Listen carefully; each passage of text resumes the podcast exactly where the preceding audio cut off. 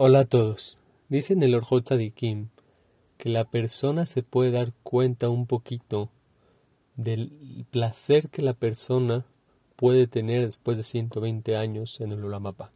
¿Cómo puede ser que la persona se dé cuenta del placer que la persona tiene en el Ulamapa? Muchos decimos, si es padrísimo Besrat Hashem después de 120 años, vamos a tener Ulamapa. Pero ¿acaso en esta vida nos podemos dar cuenta del placer que la persona puede tener después de 120 años. Como todos sabemos, el Orjot Sadikim ahí habla y analiza todas las cualidades de la persona, cómo tiene que actuar. Ahí el Orjot Sadikim explica por qué la persona quiere orgullo.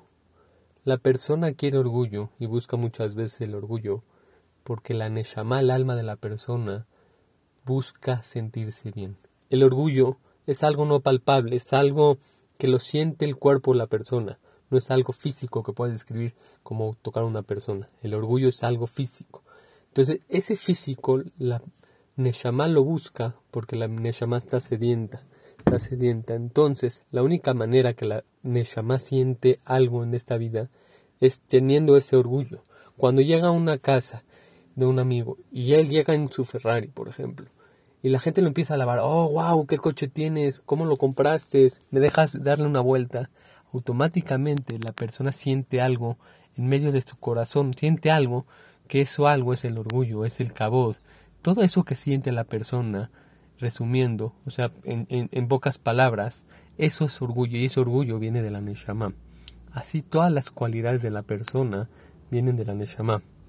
Son sentimientos la Neshama busca. La Neshama los busca porque está sedienta de algo. En cambio, también cosas positivas de sentimientos que la Neshama busca son cosas que, que dependen de la Neshama. Como, por ejemplo, cuando una persona ve la alegría de sus hijos y él siente ese sentimiento tan bonito, eso es más espiritual que material, pero la gente creemos que es espiritual. La prueba de eso es, imagínate que un día llegas, compraste un boleto de lotería Llegas, vas a checarlo, ya 100, llevas 40 años comprando la lotería y nunca has ganado.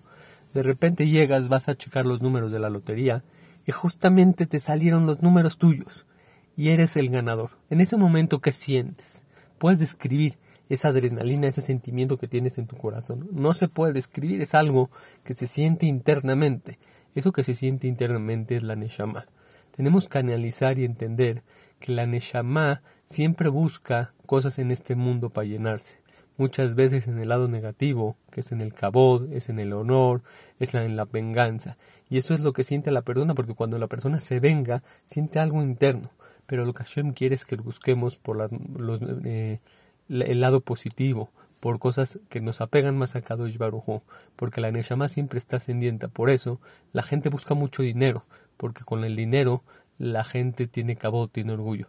Pero en cambio tenemos que buscar esas cosas que llenan a Neshama, como cuando vemos en la mano de Hashem, cuando vemos que Hashem es Gesed, cuando vemos que Hashem está con nosotros, cuando valoramos lo que Hashem hace cada día y día por nosotros, la alegría que nos manda con nuestros hijos, la parnasá, todas las cosas buenas, todos los sentimientos que tenemos, vamos a entender que Hashem siempre está. Y entender que esos sentimientos que la persona busca en este mundo, ya sea como dijimos, lo material, que eso viene al, al, placer del orgullo, esos sentimientos nada más son equivocados que la Neshama está buscando.